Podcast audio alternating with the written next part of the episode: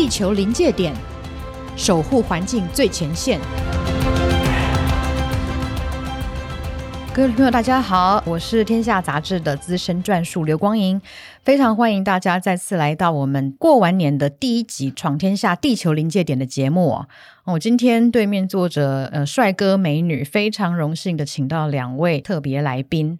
那今天要讲的题目呢，其实有一点点严肃。那但是如果说你是这两年有在注意 ESG 趋势的中小企业或是大企业的人们的话，一定不会陌生的，也就是关于购买绿电的这件事哦。那就先让我来介绍我们今天两位特别来宾，一位是呃我们经济部标准检验局的科长刘冠霖，刘科长你好，大家好。那还有另外一位呢，是我们再生能源凭证计划，也就是 T-REC 计划的主持人 Susan 杨东宁，Susan 你好。嗨，大家好。OK，我们刚刚在聊天的时候已经觉得很不可开交了，就是要赶快来跟大家分享一下今天的精彩的内容。那我觉得呢，其实现在很多人都在讲绿电哈，那到底什么是绿电？嗯、呃，有绿色的电就表示有其他颜色的电嘛，对不对？Okay, 所以其实绿电呢，呃，是相较于我们现在一般人使用的灰电。或者是啊，烧煤的黑电。等一下，那灰电跟黑电有什么不一样？好，灰电就是呢，绿色的电加黑色的电加起来就变成灰色的电。哇，真的很复杂哎。所以什么是黑电啊？黑电就是一般来讲，我们都是说像燃煤，嗯，好，那它可能会造成比较多的碳排放，那我们就称之为啊、呃、黑电。好，但是比较少这样说啦。那因为现在台电也努力的在增加绿电的比例，所以呢，嗯、呃，从我们家插头里面流出来的电呢，基本上都是灰电，就是它这里面有一定比例的再生能源，也有一定比例的燃煤或者是天然气的呃发电。OK，就是如果一直有在 follow，呃，跟我一样这么 nerdy 的哈，都是在做这个能源的这个部分的报道的话，就会知道台湾现在的用电里面大概超过八成还是来自于火力发电嘛，哈，那这个八成里面大概一半是燃煤发电的电，一半是天然气的发电，然后还有不到百分之十是核电。那再生能源的话，现在是不是有到百分之六还是七？哦，差不多是，差不多，差不多是这么多，嗯、对。所以我们的电的颜色呢，就是有大概百分之六、百分之七是绿的，那其他是算是黑电，这样。我们在逐步 绿色中嘛，对，绿色在逐步的扩大当中，没错，没错。哎，为什么这一两年好像大家都在讨论买绿电的这件事情？我想，其实应该这个是对大家来讲是非常感同身受的，这就是呃气候变迁的问题。嗯，好，如果大家还有印象的话，就是两年前，其实住在台北的人就会发现，哇，我家下雪了。对，像我住板桥，我们家阳台下雪的时候，我整个惊呆了。然后去年我记得没错的话，在同一个时间，美国的东岸在呃洪灾，然后西岸在野火，嗯、哦，很严重，很严重。然后呃，其实这些明天过后的这个场景哦，每一天都在地球的每一个角落发生当中。好，虽然大家现在可能关心疫情胜过这个气候变迁，但是其实我们每一个人。不管你是看电视，或者是你自己的生活里头，你都会感受到我们的地球真的不太一样了。那造成这个气候变迁这么严重的问题呢？那科学家们都告诉我们，指向的是一个我们的碳排放的问题。嗯，好，那所以其实为什么突然间大家都在讨论要买绿电呢？是因为我们发现，也许如果我们降低我们日常的碳排放。从能源开始，那就有机会可以降低地球的这个气候变迁的这个速度。嗯嗯嗯，好，让我们自己的生活不至于整天都在这个洪灾或者是这个酷热之下。是，这也就是所谓为什么我们要讲能源转型哦。然后大家应该也都一直听到我们在在讲说什么 COP 二十一啊，巴黎协议，然后再包括去年底刚结束的这个 COP 二十六，其实。能源转型、去碳化这件事已经变成每个人都要做的事情。那我们今天的这一位特别来宾的话，我就要来问一下，说，诶，那要买绿电，然后这个标准检验局为什么会有角色呢？你们是主要是做什么样的工作？好的，那我这边先跟大家分享一个我们生活中可能会碰到的例子哦。那像我自己是这六年前有一个小个女儿嘛，那那个时候我现在呢，现在也是有个女儿嘛，对这女儿还在。没错，现在是六岁的女儿。OK OK，好。那那个时候啊，像去超市去买蔬菜水果的时候，还有那我老婆都会特别说，你要去买有产销履历的，你要去买有机认证的，哦，很有概念。这样子让就是小孩子可以吃的比较健康哦。那那个，所以我就会去看，他诶，有的有贴，有的没贴。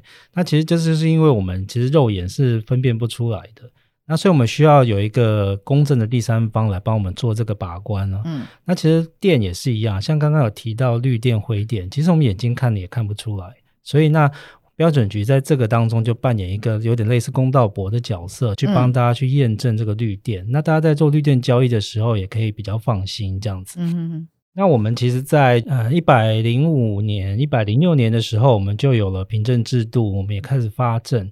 那其实很快就百张千张了。然后那个时候就又有人问说：“诶，我们都没有绿电交易啊？”那这个时候标准局又开始办起了这个绿电交易的媒婆。哦。那所以到了一百零九年的时候，我们有了第一批绿电交易，第二批绿电交易。那现在规模都已经到七亿度、八亿度了。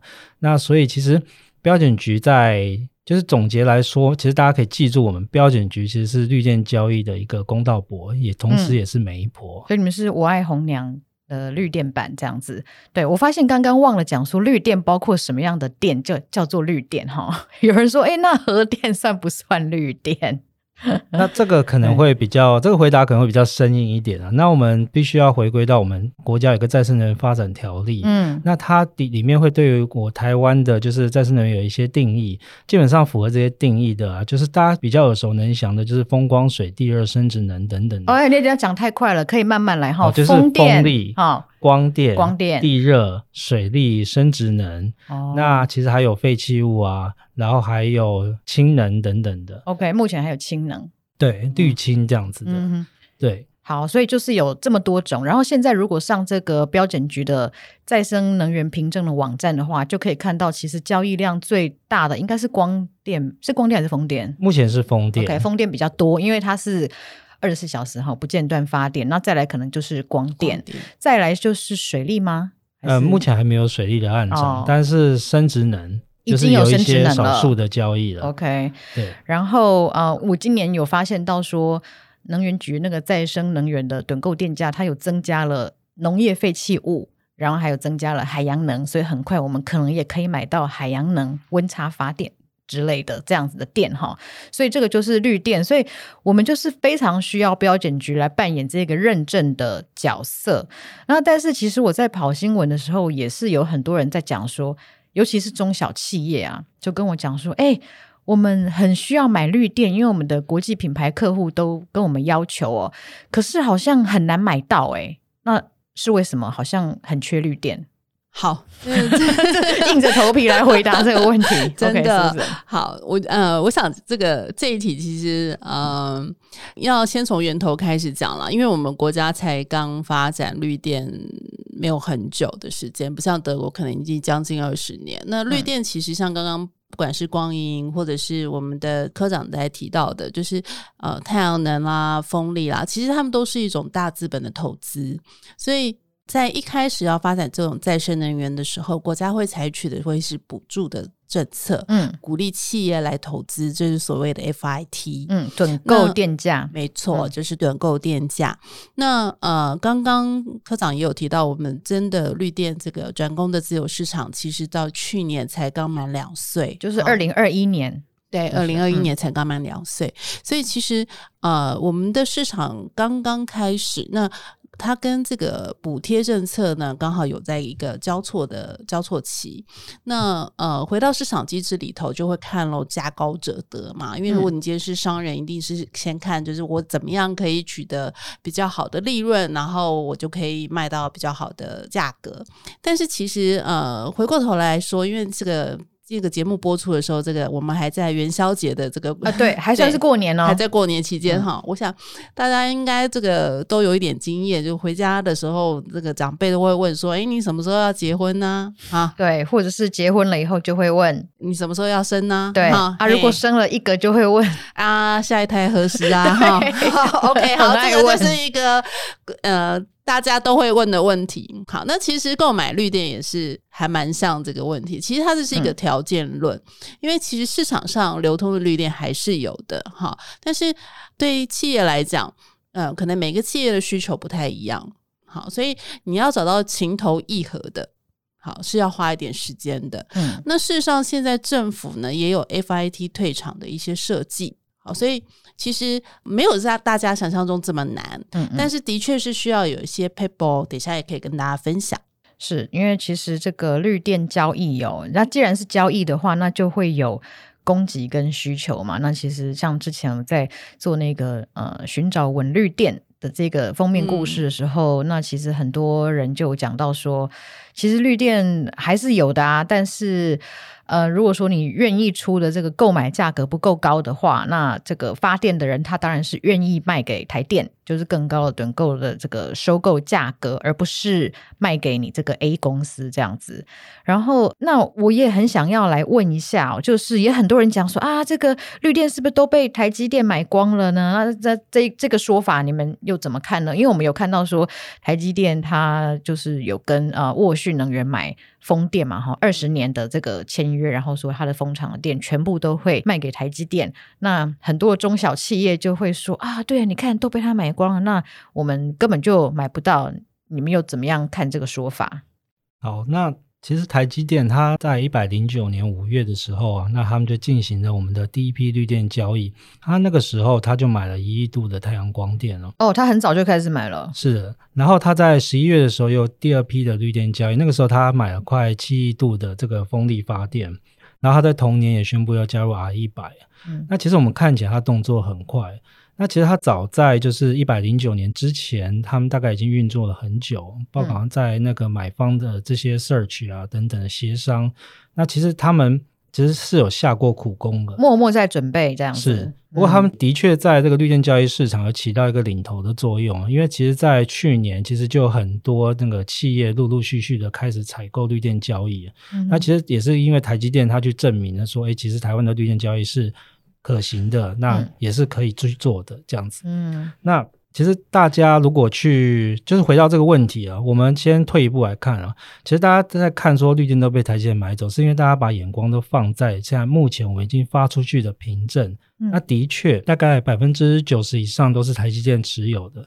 但是大家必须注意说，这些绿电啊，有发凭证的绿电，其实都已经是名花有主的。嗯，那。这些中小企业，如果你们对绿电采购啊、交易有兴趣的话，其实我们应该把眼光转向那些还在单身的这些绿电，嗯，待价而沽的这个风场还在建造当中的，是的，或是还或是那其实大部分单身的绿电就是指那种还在 FIT 这个池子里面这些绿电啊。嗯、那如果就是大家如果条件对了，那看对眼了，那其实如果有机会的话，这些 FIT 池子里面的绿电都可能是变成你的绿电哦，它就会。琵琶别抱，是的，没错。这样讲好像不太对。呃，良禽择木而栖，是的，是可以这样讲。好，那至于说，OK，因为我们今天的的主题其实是说，哈，我是以一个中小企业的专员的一个角色，就是想说，天哪，老板叫我今年一定要买到绿电，我该怎么办呢？那让我们先中场休息一下，等一下再来请教两位红娘。好，我到底要怎么样达到老板今年对我的要求？让我们先休息一下。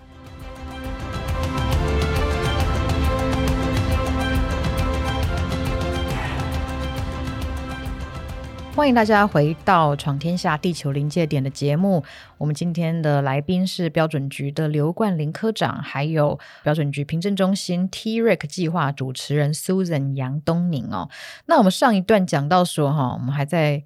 过年，那如果要买绿电的话，是不是比登天还要难哦？跟找到这个理想的另外一半这么的困难，众里寻他千百度。所以我就很想要代替所有的中小企业的这一些哈可怜的，可能我叫做永续专案负责人哈，可能还不是负责人，只是一个小专员，帮他们来问说，所以老板叫我今年一定要买到绿电哈，我可以怎么做？好，那刚刚科长有分享啊，就是我们标准局其实也有扮演红娘的角色。那这个单身想要摆脱单身买到绿电呢，首先呢，你就得先要自己先问自己，你的条件是什么？嗯、啊，你们公司为什么要买绿电？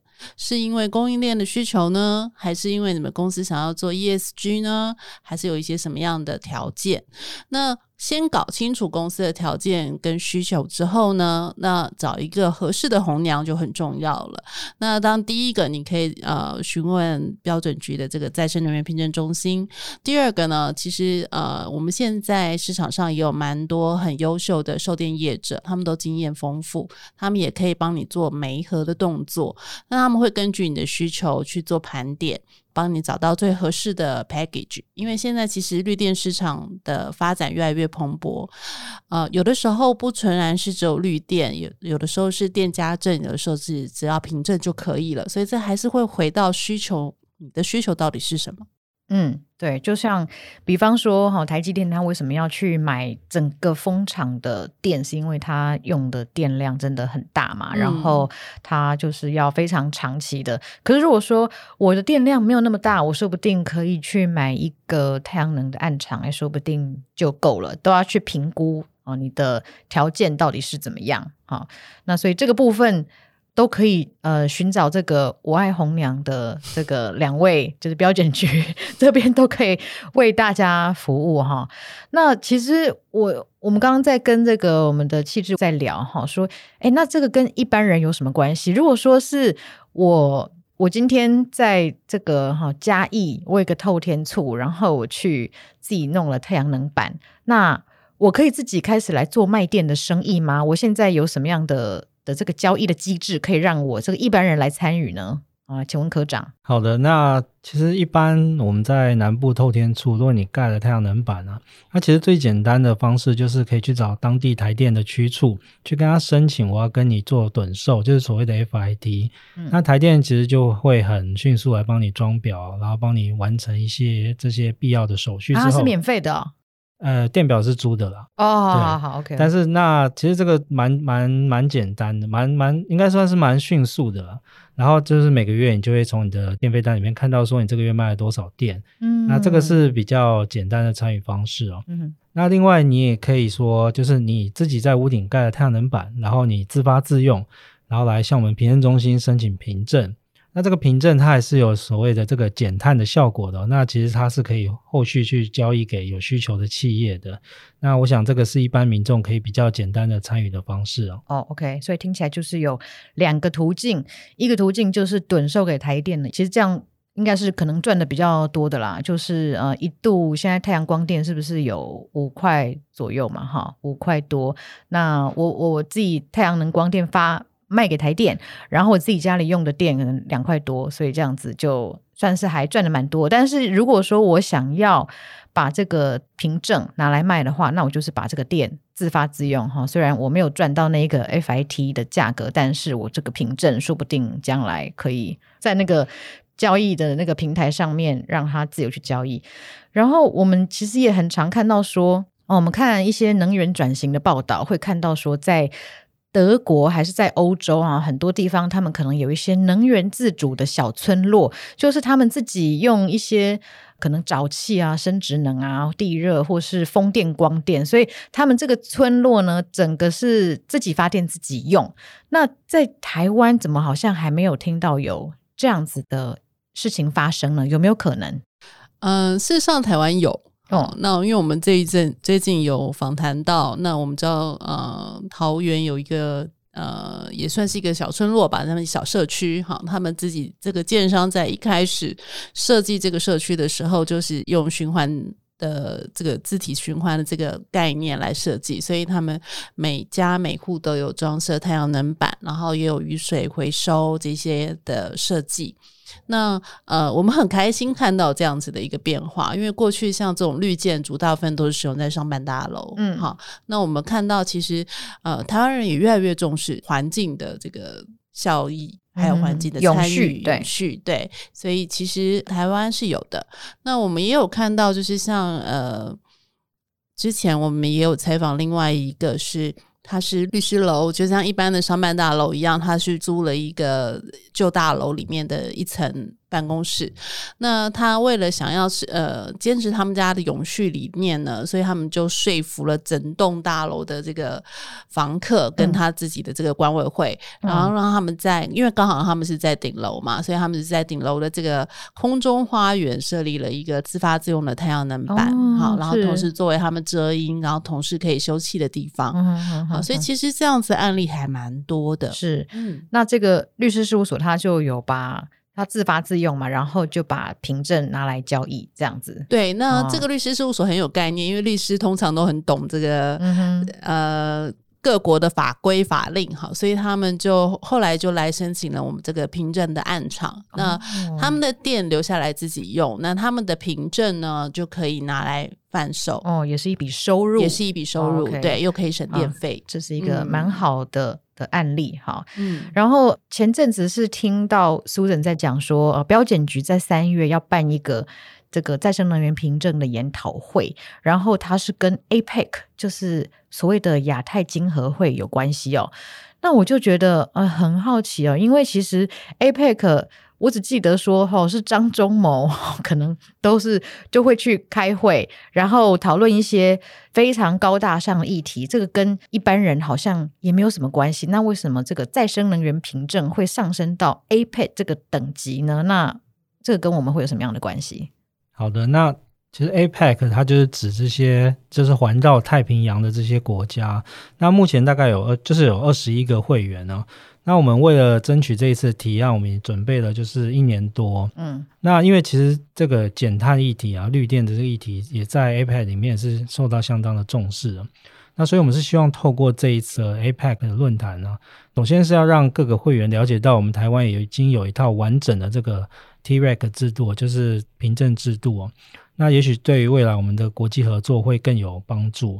那再来就是说，我们希望在让会员之间可以彼此交流，说大家彼此的凭证制度有没有什么不一样，有没有值得学习的地方？那甚至说有没有可能再进一步讨论说，那我们有没有可能在 APEC 里面发展出一套就是呃相同的一个体系？那对于未来，就是说，不管在绿电的推动啊等等的，还有企业的需求、企业的使用上面，都可以更加的便捷这样子。那我们这一次，也就是很荣幸有邀请到一些国际上对凭证发展有一些很重要的一些人物啊。那首先当然是我们会邀请我们凭证中心的主任，就是黄志文组长啊。嗯嗯。那我们有邀请到纽西兰啊、美国啊发证中心的执行长。那还有像是那个莱雅台湾区的总裁，嗯、还有日本三菱的执行长等等的，那他们都来跟我们分享他们的经验，来跟我们交流。是 OK，那是不是还有一些企业会去分享他们在凭证上面的一些一些经验？好，刚刚其实科长在介绍的这一段，就比较像是光影刚刚提到，就是那个张忠谋参加的那种等级，嗯、高等级的，就是、对，对就是这个二十三个会员国他们的官员会一起来在，在呃，这算是一种闭门会议啊。那他们会一起来讨论关于这个每一个国家他们在再生能源的发展，还有制度上面，我们有没有可能在这边找到一个一致性？然后未来甚至是可以变成是一个区域经济上面的一种推力。那当然，其实因为我们这次是非常特别，因为这次是呃台湾第一次主办这个所谓的能源与标准的这样子的一个。国际的这个国际论坛，哦、对，嗯、那所以啊、呃，我们占有一个主场优势的情况之下呢，我们也希望有更多的民众可以一起参与，所以我们特别开辟了一个台湾场。那这个台湾场很特别的是，我们邀请了六家蛮有。勇敢的先驱的这个企业啊，他们也做出了很多很好的成绩的企业来现身说法。那这六家包含了友达光电的这个董事长彭双浪董事长，嗯嗯嗯，然后也包含了台达电的这个永续长，那还有 PWC 啊，这个资诚，那跟国泰金控、台北一零一的这个很帅的刘家豪的营运长，以及大江生医的董事长林永祥。嗯，那这几位呢，很特别的是，他们除了会分享他们自身在呃台湾，或者是因为其实这里面有蛮多都是跨国企业的哈，在台湾还有在全球各地，他们怎么样逐步的来达成他们使用再生能源的比例这样的经验之外呢，嗯，其实。他们也会有一段 Q&A 的时间开放，让参与的民众可以直接跟他们面对面在线上好、嗯，然后提问，所以是一般人都可以去跟他们对话。对对，就是。等一下会说明一下怎么参与，但是就是一般的人你都可以跟他对话哈。就是刚刚光影有提到，就是如果你被你的老板逼着买这个绿电买不到的，嗯，你也可以在这个上面问一下 这个彭双浪董事长是怎么样，直接问他，对，对，直接问他他的经验是什么。对，那我这边打岔一下哈，所以听起来这一个会议就是跟这个 APEC 的其他这个成员国哈，台湾跟他们这样子开会，所以未来是不是有可能说？呃，我这个在台湾的 A 公司，我可能可以去买纽西兰或者是印尼的绿电，这是有可能的。呃，应该是这样说，就是说我们希望透过像这样子的会议来讨论这个市场上扩大的各种可能性。嗯哼，好，那您刚刚提到的其实包含电力的交易能不能跨国？嗯，好，还有就是呃，凭证的部分是不是？可以跨国的认可，对，好，那这些都是在我们讨论的议题里头。Oh, OK，我觉得这个真的是相当的重要，所以以后就不只是 T-REC，是 APEC-REC。对，我们希望有一天我们真的能够达到这个，对，这个很重要的这个里程碑。嗯、其实大家都可以把它想象成说是一个货币，哈，就是它的它是货币，因为我们现在全球都在讲 NFT，那。那既既然这个 NFT 它在全世界都可以交易，然后大家都可以认可的话，如果说这个凭证也可以是这样子这样自由交易的话，其实以后我们的路就是无限宽广了。就是我们再也不会去抱怨说哪一家公司好把 我们的绿电买光。像像刚刚还讲到说哈，纽西兰好像他们自自己就有很多的绿电嘛，那他们是不是有有也很期待说有这样的一个机会？对，其实我们这一次在争取这个主办国的时候，其实最一开始非常积极支持我们台湾来办这个活动的两个国家，一个就是纽西兰，一个就是澳洲。哦，OK，好，那纽西兰是那个时候我们在跟纽西兰分享这个经验的时候，他们就说他们其实他们国家没有凭证这个东西，因为他们国家有百分之八十五到九十全部都是再生能源。怎么会这么多？他们再生能源是哪里来的？因为他们国家第一个。地广人稀，嗯。啊，羊比人多，所以用电的人很少。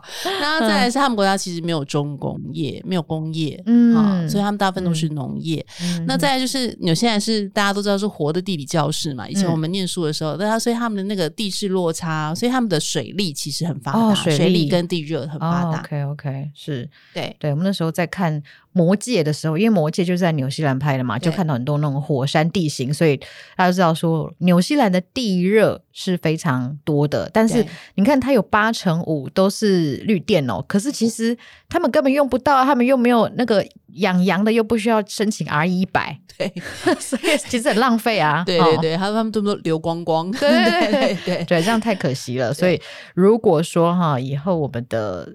哦，这个这我们的公司呢，可以去买到纽西兰或是澳洲的他们用不到的这个绿电，我觉得可能就是我们将来可以去发展的一个方向。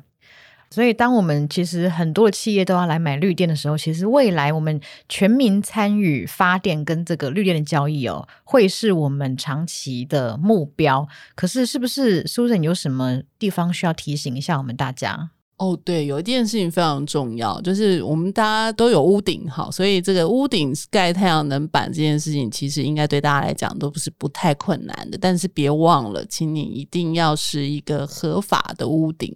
OK，那所谓的合法屋顶，就是请不要用。因为违建一定是没有办法，就是顶楼加盖就不行了，顶楼加盖就不行。啊、对，okay. 那这边跟大家分享一个笑话，就是我们过去在参加这个国际会议的时候，真会跟各国来一起交换一些，就是怎么推动再生能源的这个经验。那当时我们其实遇到蛮多的问题，就是关于这个顶楼加盖屋顶这个问题，嗯、台湾的很普遍现象。对，那我们就请教了新加坡，因为它也是岛型国家，小小的跟我们很像，所以我们就问了新加坡说：“哎，这个这个问题你们怎么解决啊？这个违建要如何让它嗯合法？”新加坡问我们。什么是违建呢？